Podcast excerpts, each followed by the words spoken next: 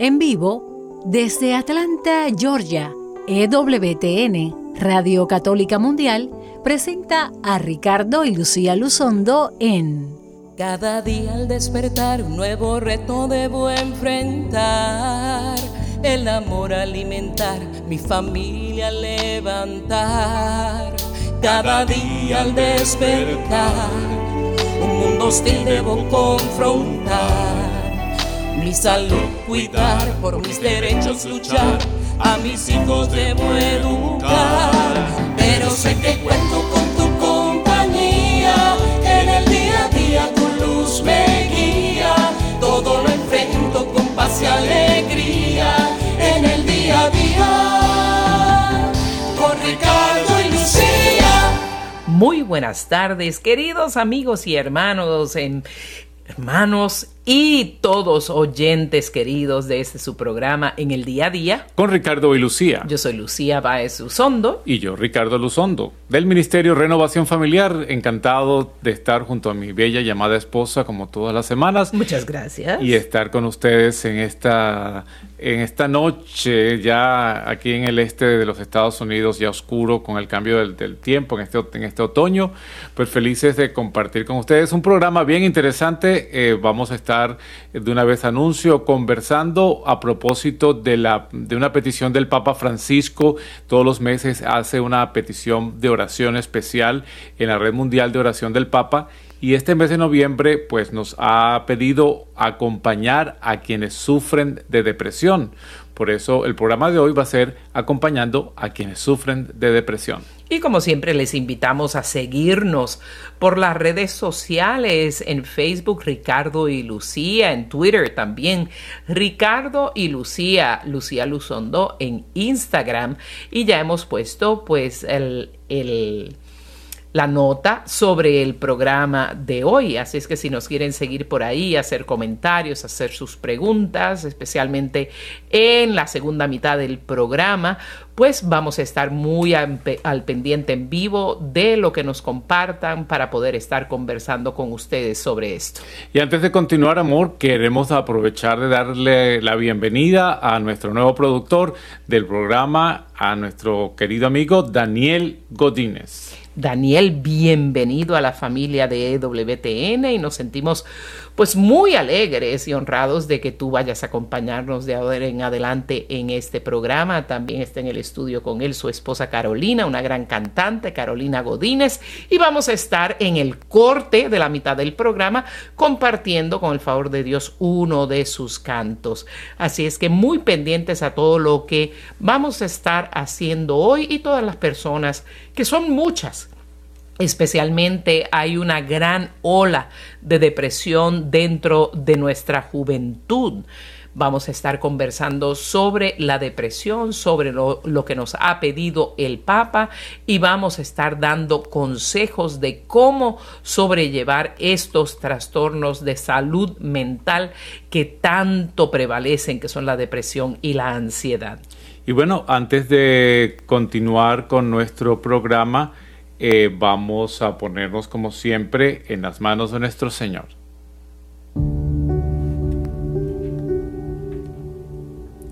Señor Jesús, te alabamos, te bendecimos, te damos gracias por tu gran amor y misericordia, por tu gran bondad, porque nos acompañas en cada día de nuestra vida, en cada instante, en los momentos difíciles, en los momentos de alegría y gozo. Tú, Señor, que nos dices, vengan a mí los que están cansados y agobiados. Creemos en tus palabras, creemos en tus promesas. Y en esta tarde, hermano mío, quiero que unas tu oración junto conmigo y con Lucía para pedir al Señor que nos dé paz, que nos dé tranquilidad, que nos dé reposo, que nos dé sosiego en esta ansiedad, en estas angustias en las cuales vivimos. Creemos y confiamos en ti, Jesús pero queremos creer más, queremos confiar más, queremos entrar en esa dimensión de vida, de unidad contigo, viviendo tu pasión, tu muerte, esperando la resurrección. Todo esto te lo pedimos en compañía de María Santísima, nuestra Madre, que siempre confió en ti, que siempre confía en ti. Madre Santísima, Madre nuestra, acompáñanos y llévanos de la mano a tu Hijo Jesús. Amén.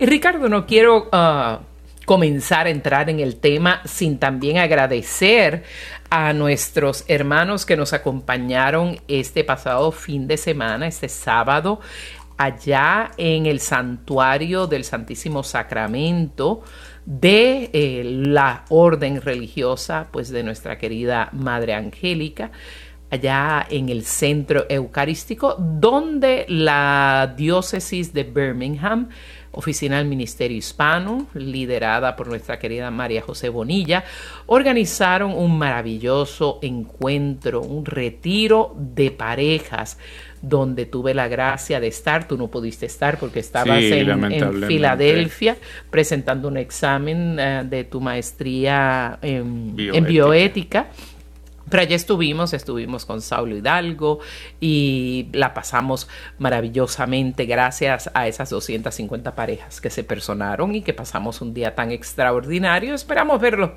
muy, muy pronto. Ya mañana pues yo salgo para eh, Notre Dame, Indiana, porque voy a estar presentando en la conferencia sobre la dignidad de la vida humana en el centro de Nicola sobre la ley y la cultura. Así es que va a ser unos tres días maravillosos con grandes pensadores de nuestra fe católica, teólogos, antropólogos, sociólogos, que van a estar, vamos a estar compartiendo pues eh, todo nuestro conocimiento y todo lo que tenemos que ofrecer sobre este tema de la dignidad de la vida humana.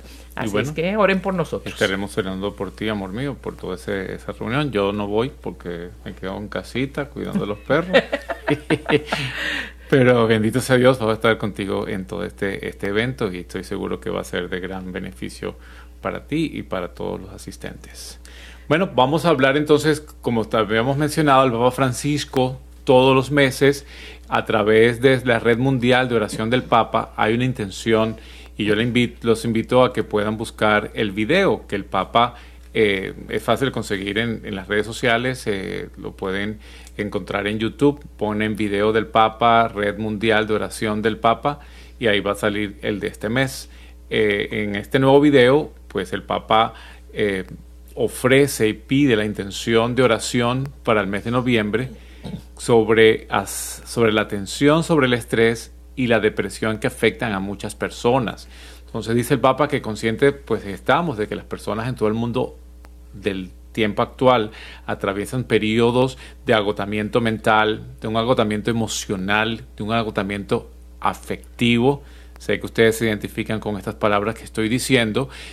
El Papa alienta pues que estemos adecuadamente que esas personas necesitan estar adecuadamente acompañadas. Y nosotros, pues una de las obras de misericordia es acompañar al que sufre, acompañar a los que están en dificultades. Pues eso, en este mes vamos a estar en nuestra oración rezando por todas estas personas y no olvidar pues que la cercanía de Jesús que, hay en los momentos difíciles. Y sobre todo recordar estas palabras que decía durante la oración el Papa Francisco en el video al final dice pues que tenemos que llevarles a Jesús y usar estas, esta palabra de, de nuestro Señor que vengan a mí todos los que están cansados y agobiados que yo les voy a ofrecer alivio y el Papa fue apoyado por la Asociación de Ministros Católicos de Salud Mental, que es una asociación que brinda apoyo espiritual a personas que padecen alguna enfermedad mental y también alienta y motiva a que llevemos a acciones para prevenir cualquier tipo de discriminación que se pueda hacer en contra de estas personas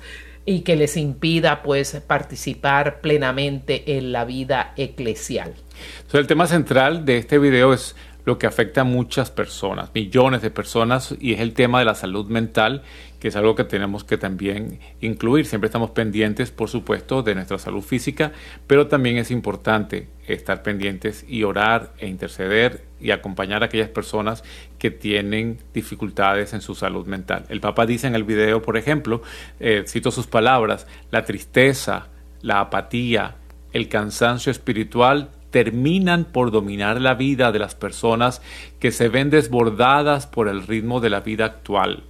De hecho, eh, pues donde se hace referencia a estas palabras del Papa, hay estudios eh, que explican que una de cada diez personas a nivel mundial vive con un trastorno de salud mental. Es decir, 792 millones de personas que representan el 11% de la población.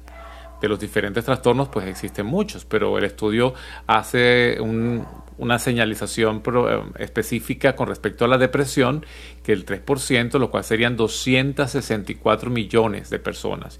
Y junto con ella, con la depresión, camina bien cerquita la ansiedad, que es el 4%, es decir, unas 284 millones de personas eh, son las que en este momento están afectadas por ansiedad y depresión. Y estas son las afecciones más comunes y obviamente pues la realidad de la pandemia mundial pues ha exacerbado esta problemática y vamos a hablar de otras razones también a lo largo del programa. También queremos mencionar que el Dicasterio para el Servicio del Desarrollo Humano Integral, los dicasterios son oficinas dentro del Vaticano que se especifican eh, a estudiar y hablar de ciertos temas. Pues hay uno que es el Servicio del Desarrollo Humano Integral, elaboró un documento que está dirigido a quienes quieren ayudar y acompañar a personas con sufrimiento psicológico, especialmente esto durante la pandemia. Este documento destaca algunos de los principales desencadenantes, como por ejemplo eh, la incertidumbre de si me van a votar del trabajo, si ya no voy a tener trabajo después que regrese o cuando vuelva a la normalidad, eh, que han desarrollado tantas personas eh, durante este, este periodo, pues, gente que estaba normalmente sana, sin ningún problema, pero durante la pandemia pues ha sido tanta la ansiedad que se ha producido que terminan teniendo una afectación mental y ha agravado pues aquellas personas que ya tenían una depresión, que tenían ataques de pánico, de ansiedad, eh, pues ha, exacerbado más este tiempo de encierro, este tiempo de incertidumbre, estas, estas afecciones mentales y ciertamente también en nuestra sociedad actual el ritmo de vida es muchísimo más acelerado que en otros tiempos y aún eh, a través de justamente la tecnología que ayuda tanto a la humanidad, pero también como que nos pone en, un, en una sociedad donde la inmediatez o sea, si necesito algo lo puedo tener en un segundo, puedo enviar un, correo electrónico puedo comprar un libro con un solo clic. Las tecnologías son cada vez más veloces, veloces y aceleran muchísimo el ritmo de vida, aceleran la convivencia, aceleran la demanda eh, sobre la persona humana y por todos estos factores favorecen a la depresión, y también el síndrome de agotamiento oh, y estrés que en inglés conocemos como burnout, o sea, como cuando estamos quemados, como decimos, está como cohete quemado, eso es lo que en inglés eh, se conoce como burnout, y en la pandemia esto se ha exacerbado. Otra razón muy grande también, particularmente eh, para nuestros jóvenes, y para las personas en general, pero muy particularmente los jóvenes, el acceso a las redes sociales que ponen expectativas sobre el éxito de la persona, sobre cómo una persona se debe ver, lo que es el estándar de, de, belleza, si soy o no soy popular, que muchas veces la juventud lo mide por quienes responden o le, le dan me gusta o cuántos lo siguen en las redes sociales, si se recuerdan o no y lo felicitan en fechas importantes, si comentan sobre fotos de estado que ponen en esas eh, redes sociales. Todo eso pues también añade brutalmente a la tensión y, a la expectativa que tienen los jóvenes de sobre cómo deben ser o qué imagen deben tener para el mundo, lo cual también exacerba el potencial de depresión y ansiedad. Y lo hemos visto eh, nuestro, en nuestra vida en particular compartimos mucho en el ministerio con jóvenes, en, el ministerio eclesial, en muchos de nuestros eventos, pero también ah, compartimos muy extensamente con las amistades de nuestros hijos en la universidad, que es una universidad muy buena, muy católica, con un ambiente muy positivo, pero aún así vemos la cantidad de personas jóvenes tremendamente afectadas por la depresión. Sí, es impresionante, cielo, como conversando con los muchachos. Eh, antes, yo recuerdo, pues sí, cuando yo era joven, de pronto alguien estaba deprimido y se sabía uno que estaba eh, afectado por el estrés de la universidad probablemente, pero no era como que lo dominante. Sin embargo, ahora que estuvimos en, reunión con los compañeros de, nuestro hijo y así como conozco jóvenes en la parroquia donde, donde estoy eh, trabajando actualmente, eh, pues mira, yo diría que de cada 10, uno o por lo menos 10 o, o, dos tienen tratamiento médico para la depresión, han estado en, con ideación suicida, suicida probablemente, o están viviendo, necesitan tener eh, terapias que le soporten y le apoyen para poder seguir adelante, ¿no? Entonces, yo creo que eso sí cada vez es más frecuente, cada vez está más predominante, como decíamos hace poco, eh, la prevalencia que es como se llama estadísticamente la prevalencia en este momento, es decir, el número de casos que hay actualmente pues eh, es, bien alto, ¿no? Entonces es bueno conocerlos, es bueno hablar de ello, pero quisiéramos, eh, recuerden que este es un programa no necesariamente médico, pero eh, con nuestros, nuestros uh, nuestros estudios, yo de medicina, Lucía de derecho y de teología, pues podemos abordar de diferentes aspectos estos temas. Entonces quisiera mm, recordar y definir que sepamos cómo se, a, qué, llamamos depresión. Y tomado de la Clínica Mayo, el libro de salud familiar de la Clínica Mayo dice que la depresión es un trastorno emocional que causa un sentimiento de tristeza constante y una pérdida de interés en realizar diferentes actividades. Antes o, uno tiene la tendencia a decir, me siento deprimido porque está triste. No, la tristeza no es necesariamente una definición de depresión, pero cuando esa tristeza es constante, es decir, tengo, me pasan cosas buenas, pero sigo triste, me, no me pasa nada y sigo triste. O sea, cuando la tristeza es constante y pierdo interés en realizar mis actividades diarias, entonces puede decir que estoy sufriendo de este trastorno emocional que es la depresión. También se es conocido médicamente como trastorno depresivo mayor o lo que la gente dice tengo una depresión clínica. Es decir, cuando se nota, cuando se observa, cuando uno puede describir lo que tiene. Esto afecta, este, pues este trastorno emocional afecta los sentimientos, los pensamientos el comportamiento de una persona y puede causar también problemas físicos que se manifiesta lo que se llama la somatización, es decir, el problema emocional lo uno lo, lo transfiere y se puede expresar en un problema físico. Por ejemplo, hay personas que con una depresión o un trastorno emocional profundo pues están paralíticas, no pueden caminar y realmente no tienen un problema en las piernas, pero la, depresión les la expresan desde la punto, o llega a afectar su, parte física. Y también puede afectar como ah, movilidad, dolores del cuerpo. Eh, eh, Sí, hoy por hoy lo que se conoce como fibromialgia también tiene una relación muy cercana. Hay personas adultas que sufren de dolores en el cuerpo que no tienen una definición específica de un músculo o de un nervio, sino que son áreas eh, combinadas de diferentes territorios neurales que entonces son como que al progreso se pensaban que eran enfermedades emocionales inicialmente, pero tienen un componente reumatológico, o sea, pero sí el tratamiento puede ayudar, el tratamiento con antidepresivos. O sea que eh, la depresión, este trastorno emocional, causa bastantes eh, afectaciones emocionales, pero también en el cuerpo y a lo cual hay que ponerle atención, porque entonces una persona que está sin, que está triste constantemente, que no tiene interés en sus actividades diarias, que tiene una sensación de, de, pérdida de desaliento, entonces llega a la situación de que entonces no vale la pena vivir. Entonces puede llevar a un estado eh, suicida, de riesgo, de que ya yo no quiero vivir, no hago ningún tipo de esfuerzo, ¿no? y pone a la persona casi totalmente inefectiva. O sea, también el sentirse irritable, frustrado con facilidad, o sea, que de todo te, te, sientes intranquilo o completamente frustrado. Es como ver todo negro, ¿no?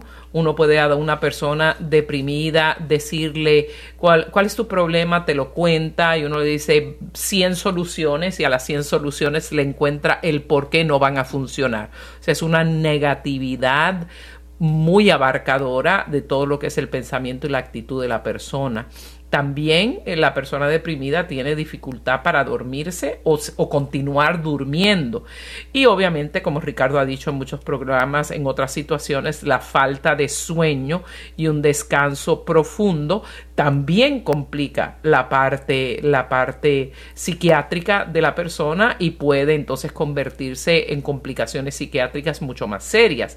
También la persona tiende a levantarse muy temprano o por el contrario a dormir demasiado. Cuando usted ve que la persona no se puede levantar, que pasa horas y horas. Yo he conocido jovencitas de 20 años que que no pueden dormir en toda la noche y luego se duermen al, quizás a las 6 de la mañana y duermen hasta las 4 de la tarde. O sea, eliminaron todo, todo el horario productivo de su vida. También eh, otros síntomas son comer más o menos de lo usual o no tener apetito. Refleja también en el apetito de la persona. Otra, otro síntoma es tener malestar o dolores, inclusive de cabeza o problemas estomacales que no se, eh, que no se mejoran con un tratamiento particular y pueden ser recurrentes. También las personas pueden tener dificultad para concentrarse y recordar las decisiones que han tomado o detalles eh, que no pueden recordar o de pronto están en la cocina y van hacia el segundo piso de la casa y cuando van subiendo no saben realmente qué era lo que iban a hacer. Eso puede impactarlo mucho el tener depresión. Otro síntoma es sentirse cansado, sobrecansado todo, todo el tiempo, aún después de dormir y sentirse muchas veces también culpable de que no valen nada o que están que no valen nada, que no le importan a nadie o que están desamparados, eh, sentirse a menos, como diríamos coloquialmente.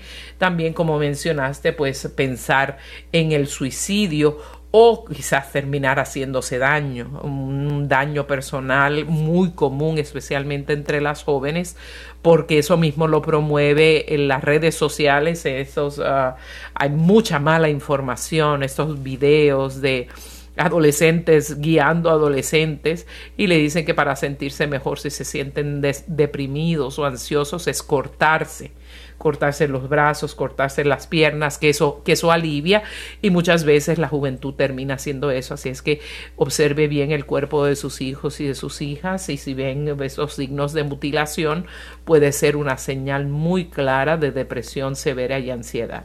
Sí, y en el, en el día a día pues no quieres ir a trabajar, no te quieres bañar, generalmente los hábitos de higiene están afectados, no se cepillan los dientes, no se peinan, eh, no hay como que la motivación para hacer estas cosas porque lo físico, pues aunque en algún momento fue bien importante, ahora es como que no, no me importa, ¿no? Entonces vamos a, a mencionar, ya esos son los síntomas en general, como hablaba Lucía, que puede usted escuchar.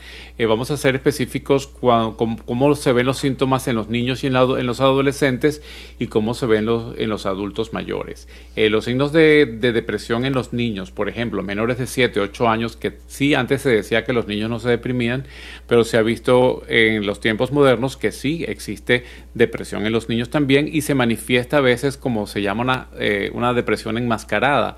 Es decir, que los síntomas son completamente diferentes a los de los adultos. Entonces usted tiene un niño que, por ejemplo, es hiperactivo o hiperreactivo o inquieto o hace pataletas, pues eso puede ser una expresión de depresión en los niños, porque recuerden que a esta edad todavía sus herramientas y sus elementos de, expresión no están desarrollados.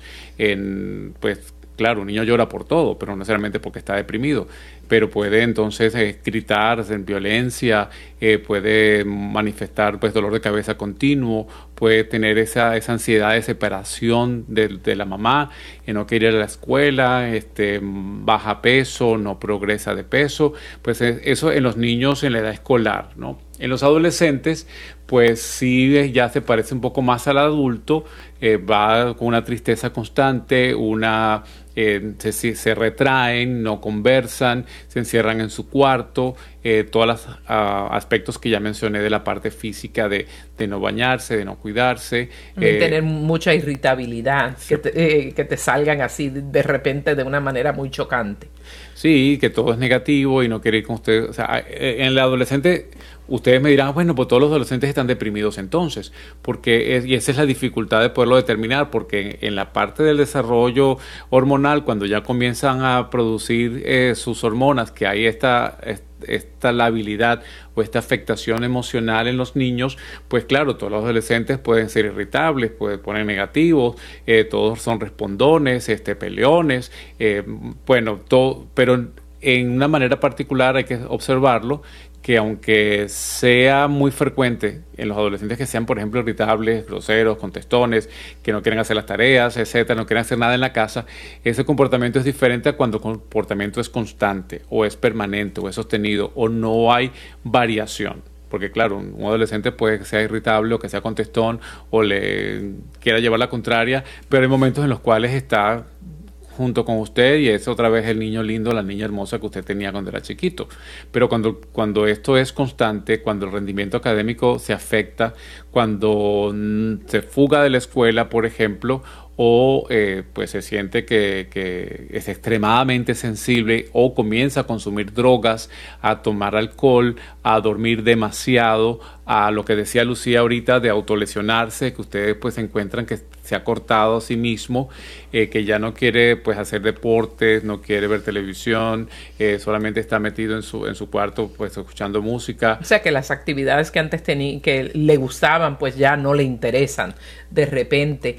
Y también cuando evitan pues interactuar socialmente con otras personas, o sea, cuando se inhiben, se, se meten y se encierran en esa habitación y una de los medios más comunes eh, que ellos tratan de escapar es jugando videojuegos por horas y horas interminables, como para escapar del mundo, lo cual es altamente eh, negativo para la vida de un niño. Uh, las personas que a veces dicen, por lo menos, eh, bueno, para que se vaya por ahí se meten problemas, mejor que esté en la casa 10 horas jugando el video. No, quizás le haga hasta más daño. Mm, en muchas ocasiones es mucho más dañino que, que puedan, de lo que puedan correr el riesgo eh, interactuando con otras personas fuera.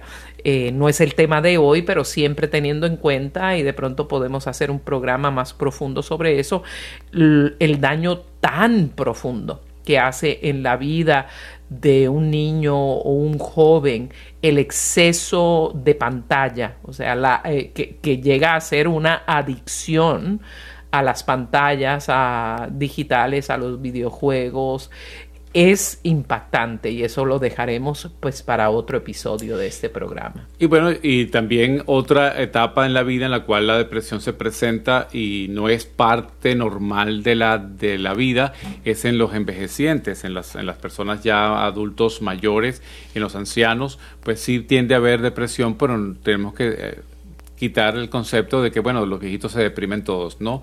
Eh, no se diagnostica a veces a tiempo, pero necesitan también, pues, expresa con problemas de memoria, que ustedes dirán, bueno, todos los viejitos tienen problemas de memoria, o cambios en la personalidad, pues por eso es que esta situación a veces es difícil de diagnosticar si uno no pone atención. Pues los dolores físicos, pérdida del apetito, problemas del sueño también, querer quedarse en la casa con frecuencia, eh, en vez de salir a, socializar con sus amigos o con las amigas. Claro, ustedes dirán, bueno, pues que ya no tiene amigos. Claro, esto, eso ayuda más todavía a que esto se, se presente. Entonces hay que considerarlo para saber cuándo entonces vamos a consultar.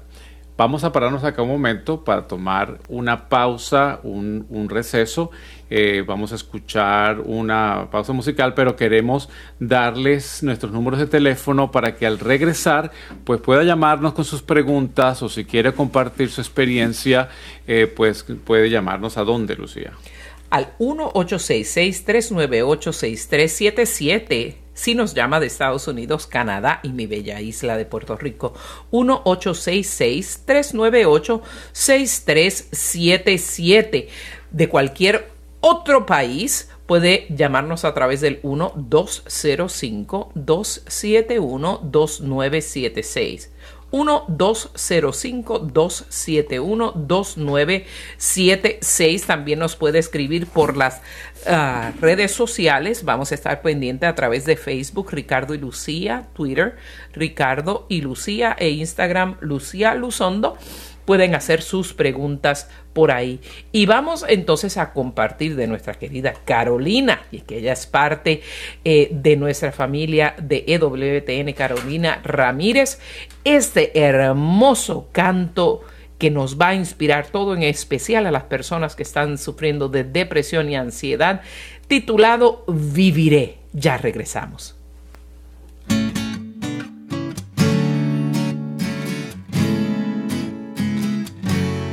Música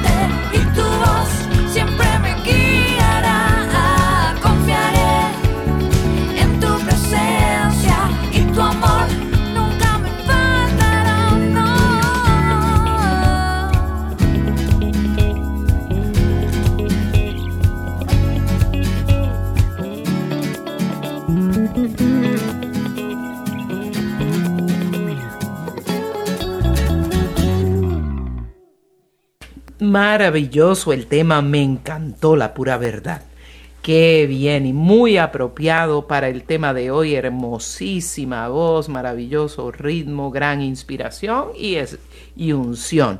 Te felicitamos, Carolina. Ya estamos de regreso en el día a día con Ricardo y Lucía. Estamos comunicables a través del 1-866-398-6377. 1-866-398-6377 y a través de nuestras redes sociales en Facebook, en Twitter Ricardo y Lucía y en Instagram Lucía Luzondo. Ahí nos puede poner sus preguntas para compartir con ustedes. Ahora vamos a continuar hablando sobre los trastornos de ansiedad, los cuales vamos a tratar brevemente porque muchas veces, como dijo bien Ricardo al principio, van de la mano de la depresión. Muchas veces la depresión está acompañada de trastornos de ansiedad y luego vamos a concluir con cómo podemos tratarlo.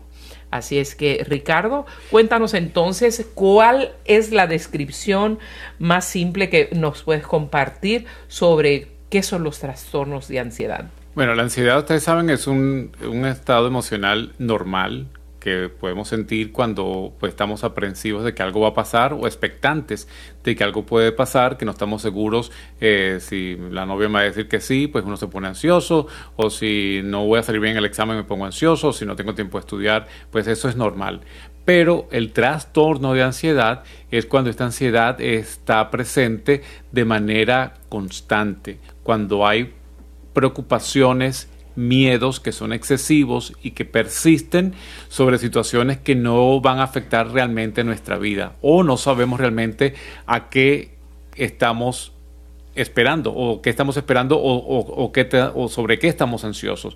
O sea, si hay una razón específica, pues no es un trastorno de ansiedad.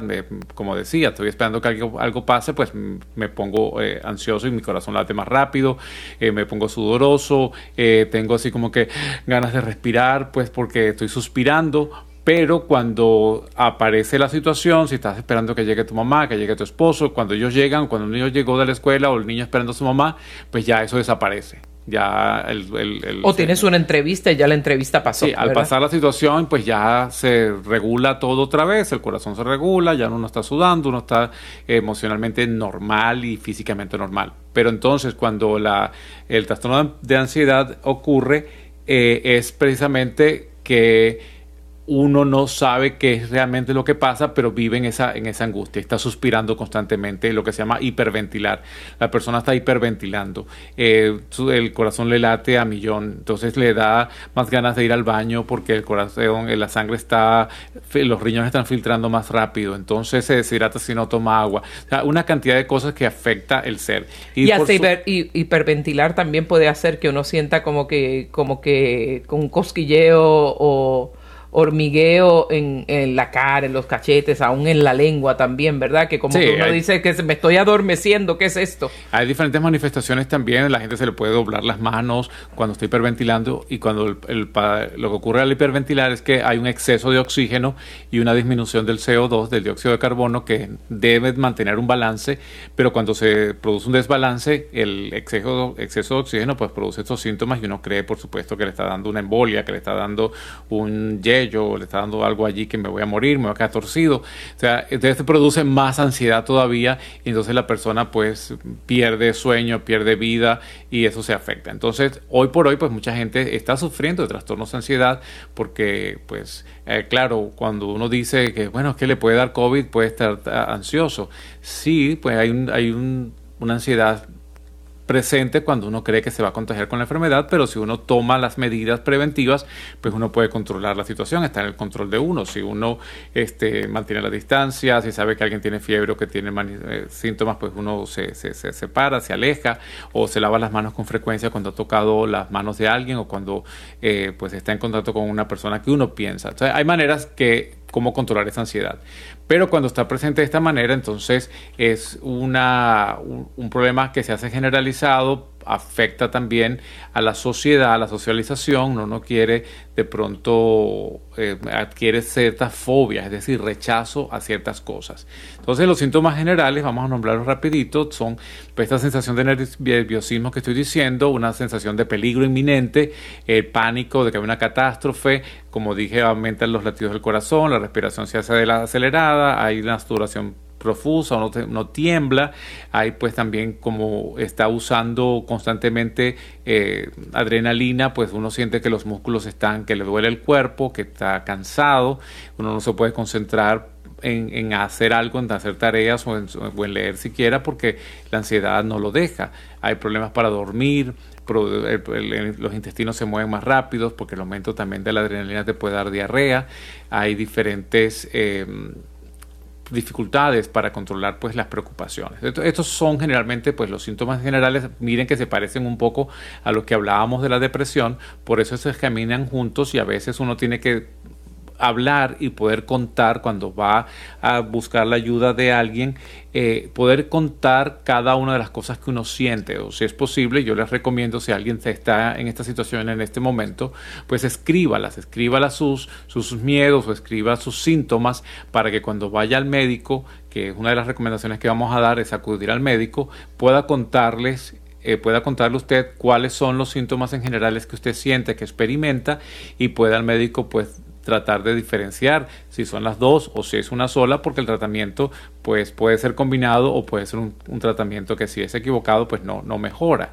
Entonces, la misma ansiedad nos lleva al miedo a los a lo que decíamos las fobias o los miedos que a, estar en, lugares abiertos em, a estar eh, fóbicos o, con miedos a, tocar a la gente, a, pues a comer comida, ciertas cosas. O sea, uno desarrolla fobias en generales porque todo llega a producir ansiedad.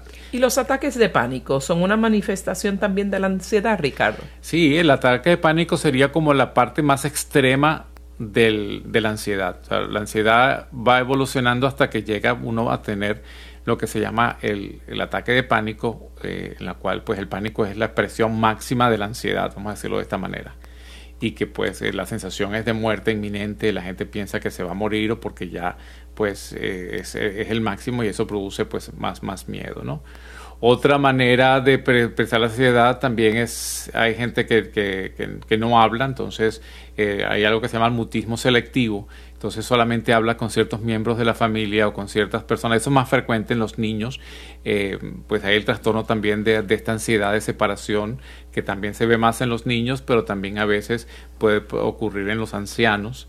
Em, el miedo a, reunirse con la gente, el miedo a acercarse. Y esto pasa hoy bastante en los muchachos. Nosotros eh, comentábamos la experiencia con nuestro hijo, gracias a Dios, por ejemplo, en esta universidad donde él está, que son muchachos de 20, 22 años, 23, pues no hay miedo a la socialización, gracias a Dios, aunque muchos de ellos, algunos de ellos, pues eh, sabemos que están bajo tratamiento por ansiedad, pero cuando estábamos antes en, el, en, su secundaria, pues nos veíamos más con, miedo o con preocupación que los muchachos en lo que se acercaba un adulto, pues así como que salen corriendo, ¿no? O se esconden o bajan la cabeza y dice, pues cuando uno éramos jóvenes, uno se quería conocer a los papás de sus compañeros y se presentaba, iba a las casas y comía y de pronto pasaba una noche en una de las casas de los compañeros de clase porque pues uno le gustaba esta, este tipo de socialización. Hoy por los muchachos que sufren estas, de estas ansiedades constantes, eh, pues socializan muy poco, por eso es preferible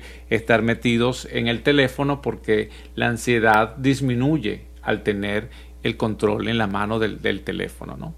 Eh, también eh, hay una ansiedad que puede ser inducida por, por, por las drogas, por el alcohol, que pues mejoran y tranquilizan en el momento la ansiedad, pero cuando pasa el efecto de la droga o del alcohol, pues se genera mucho más ansiedad todavía y entonces eso va llevando a, pues, al problema de adicción a las drogas y adicción al alcohol, que, que es otro problema que podemos hablar eh, en otro momento.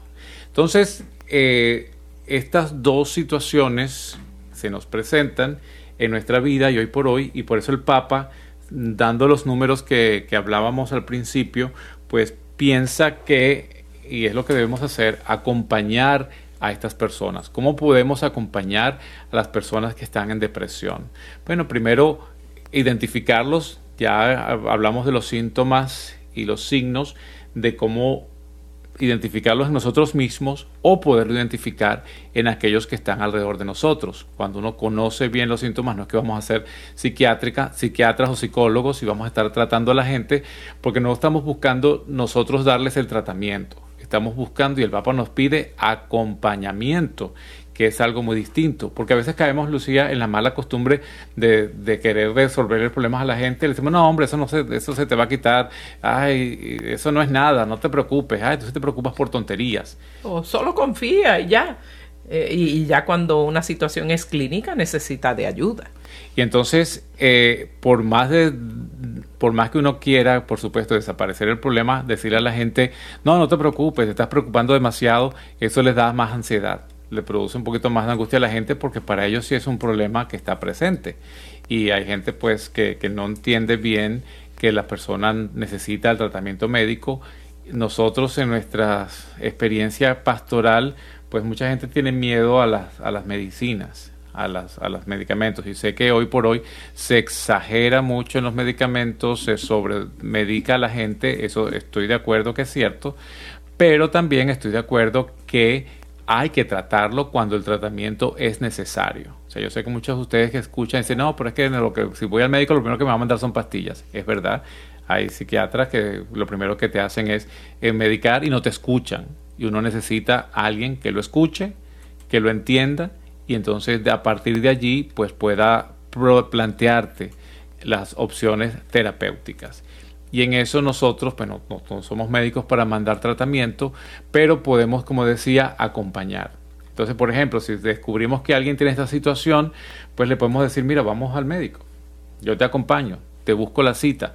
No le digan ustedes, bueno, busca la cita, haz tú esto, porque de pronto le, le cuesta hacerlo. Claro, no tienen la, la, aptitud, la capacidad de hacerlo y hasta puede crearle más angustia tan siquiera tratar de hacerlo. Así es que ayudar a una persona a conseguir una cita es muy importante.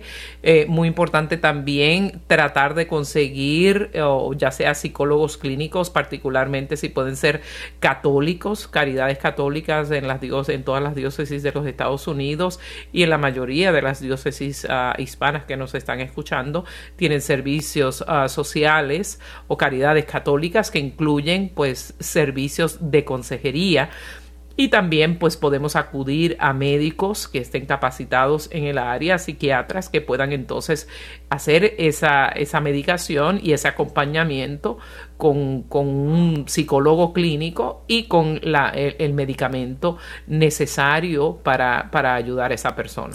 Sí, porque el tratamiento es más integral necesita la medicina, pero también necesita el apoyo de, del ambiente, el apoyo familiar, el apoyo de los amigos, el apoyo de la parroquia, el apoyo espiritual en estos momentos cuando está afectada la parte emocional, pues se afecta la parte espiritual también, porque cuando, así como decimos que alguien no se quiere bañar y no se quiere vestir y no quiere salir, pues tampoco quiere rezar el rosario, tampoco quiere hacer oración, tampoco quiere ir a misa y tampoco se quiere confesar, porque es parte del mismo problema. Entonces, eh, la ayuda espiritual es importante, saber ofrecerla, cómo ofrecerla, eh, pedir pues el acompañamiento de la comunidad que venga a orar por esa persona o también pues pedir ayuda al sacerdote aquellos que puedan hacer una visita al hogar por ejemplo o hacer una cita para que la persona pues sepa pues que la están escuchando y de pronto se abre a una buena confesión y la confesión pues trae por supuesto salud espiritual y salud emocional y salud física también.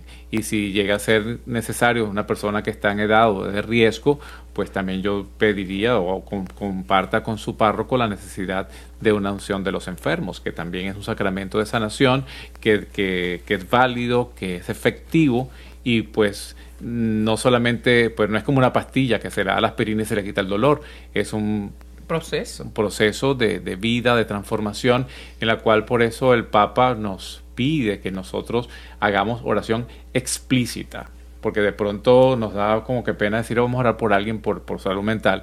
Si no quieren, claro, no crear un chisme, no crear una situación, pero que sí en su parroquia, en el grupo de oración, en la misa, digan vamos a orar este mes por las personas, vamos a ofrecer este Santo Rosario por las personas que están en dificultades eh, emocionales, que están viviendo depresión, aquellas personas que están con un problema de, salud mental eh, complicada y de esa manera pues también al escucharlo pues se sienten atendidos, se sienten comprendidos, acompañados, porque uno nunca sabe cuándo uno también va a estar allí.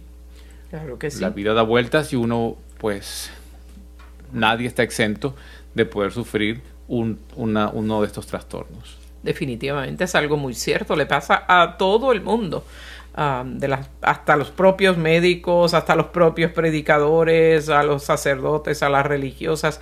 Nadie está exento de una posible depresión y, episodios de ansiedad porque somos, somos seres humanos y lo importante es precisamente poder identificar estas realidades y hacer algo al respecto. Claro, hacemos hincapié nuevamente en que el Papa lo que nos ha pedido a nosotros como Iglesia Universal es que oremos intencionalmente por, esta, por estas intenciones, por las personas que tienen ansiedad o que tienen depresión hacerlo en nuestra, en nuestra iglesia, en nuestros grupos de oración, como mencionó Ricardo, pero si tenemos confianza con esa persona, si una sola persona o un grupo de personas, como dijo Ricardo, pueden ir a la casa de esa persona, esa persona se va a sentir que importa.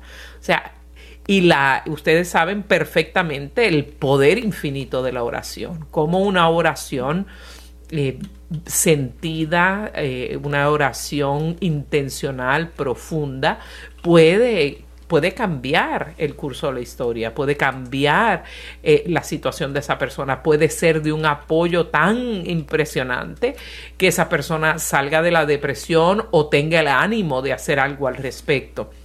Es bien importante que nos unamos como iglesia universal a hacer estas oraciones, pero también es bien importante, especialmente en los casos más serios, que tomemos cartas en el asunto médicamente hablando. Y algo muy importante, especialmente en nuestra cultura, es que hay, eh, gracias a Dios, ya se sabe mucho más y hay mucho menos estigma, pero aún así, en nuestra cultura hispana hay un gran estigma en contra de las personas que tengan condiciones emocionales o psiquiátricas, ah, depresión y ansiedad incluidas en las mismas dígale a esa persona con, con, claridad que es una condición médica, biológica, como otra cualquiera. Uno no, si le da un ataque al corazón, uno no tiene por qué tener vergüenza.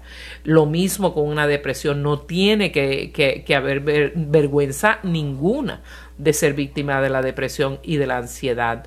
También eh, tenemos que aclararle a las personas eh, que, que, no podemos hablar con el estigma de que yo no voy a ir a un psicólogo o un psiquiatra porque yo no estoy loco.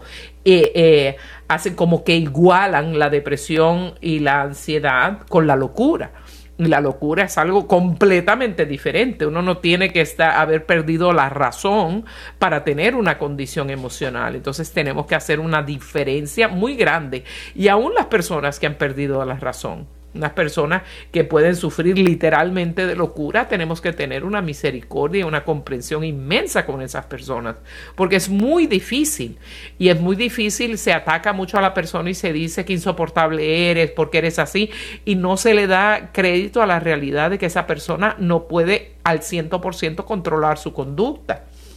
Entonces tenemos que tener mucha, mucha misericordia, mucha caridad, mucha comprensión de estas personas. Y fíjate, amor, que hay un estudio que se hizo en el 2000, en el, entre el 2000 y el 2008 en Finlandia, con una muy buena eh, conclusión. Eh, las personas, 3.500 personas que estaban tomando antidepresivos y en ese, por esos ocho años se siguieron esas, esas personas y las personas que vivían solas tenían una consumían 80% más antidepresivos que aquellos que viven con sus familiares y amigos. De manera que vivir en familia reduce la depresión. Es decir, si usted está en un momento de este tipo de, condiciones, de ansiedad o de depresión eh, psicológica, pues no se aleje de su familia, por el contrario, acérquese a su familia y si ya usted vive solo, pues durante este proceso, pues no se quede solo o sola, procure pues acercarse o vivir cerca o que algún familiar lo acompañe o pueda eh, sus familiares, sus padres. Los padres siempre estamos abiertos a recibir a los hijos. Pues que en este tiempo, mientras se da el proceso, pues vamos a acompañar a, a la familia. O sea, utilizar ese sistema de soporte y mantenerse viviendo en este sistema de las personas que nos apoyan, que nos quieren, que, que nos ayudan, para quienes somos importantes. Es muy, muy importante porque la soledad, eh, como dicen, la mente es la loca de la casa, ¿verdad? Y, y en la soledad, esa, esa mente, esa loca de la casa, puede tomar posesión de nuestra persona completamente y el no tener un sistema de soporte, nuestro sistema de, ah, familiar y de amigos puede ser catastrófico. Pero lo bueno es que todo pasa que hay remedios y que la oración también es poderosísima y el amor y la comunidad que es natural en nuestras comunidades de fe, en nuestras iglesias, ser parte de nuestra iglesia, participar activamente, es de crucial importancia. Y como nos dice el Papa, acudir a Jesús. Vayamos a Él cuando estamos cansados y agobiados y tengamos la certeza de que Él nos aliviará. Y los esperamos el próximo miércoles a esta misma hora en su programa. con Ricardo y Lucía.